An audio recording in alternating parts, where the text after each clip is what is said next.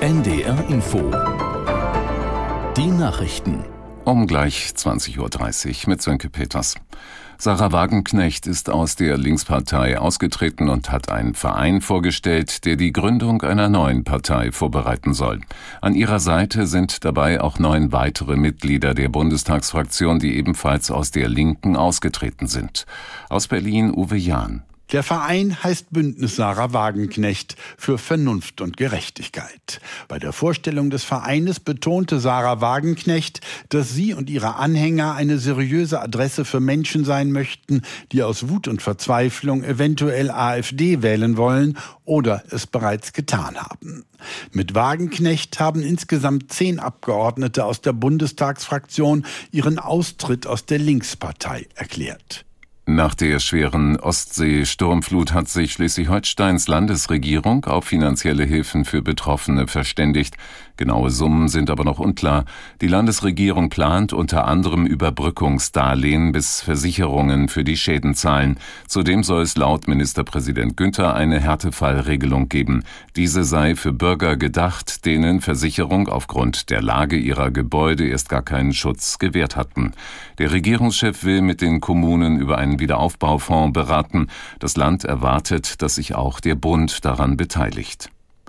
Die israelische Armee hat ihre Angriffe auf Stellungen der radikal-islamischen Hamas im Gazastreifen fortgesetzt. Auch die Hamas feuerte wieder Raketen auf Israel ab. Aus Tel Aviv Jan-Christoph Kitzler. Israel hat nach Angaben der Armee in den letzten 24 Stunden mehr als 320 Ziele im Gazastreifen angegriffen. Aus dem Gazastreifen kommen indessen weitere Meldungen über Tote, auch über zivile Opfer. Das Gesundheitsministerium gibt die Zahl der Toten seit Beginn des Krieges inzwischen mit mehr als 5000 an. Das Gesundheitsministerium im Gazastreifen wird von der Hamas kontrolliert. Aus dem Gazastreifen sind auch wieder Raketen auf Israel abgefeuert worden, nachdem es 14 Stunden lang keinen Alarm gab. Israels Armee hat zudem bekannt gegeben, man habe einen Angriff mit zwei Drohnen aus dem Gazastreifen vereitelt. Der türkische Präsident Erdogan hat dem Parlament den schwedischen Antrag zum NATO-Beitritt vorgelegt. Mehr als ein Jahr lang hatte Erdogan den Beitritt blockiert. Beim NATO-Gipfel in Vilnius hatte er dann zunächst zugesagt, den Antrag zu ratifizieren, dies dann aber wieder revidiert. Aus Istanbul Susanne Güsten. Ankara verwies in den vergangenen Monaten auf die langen Parlamentsferien in der Türkei, die erst Anfang Oktober zu Ende gingen. Inzwischen tagt das Parlament wieder. Doch geschehen war bisher nichts. Das liegt vor allem daran, dass Erdogan die Zustimmung zum schwedischen Beitritt an eine Zusage der USA zur Lieferung von Kampfflugzeugen an die Türkei knüpft.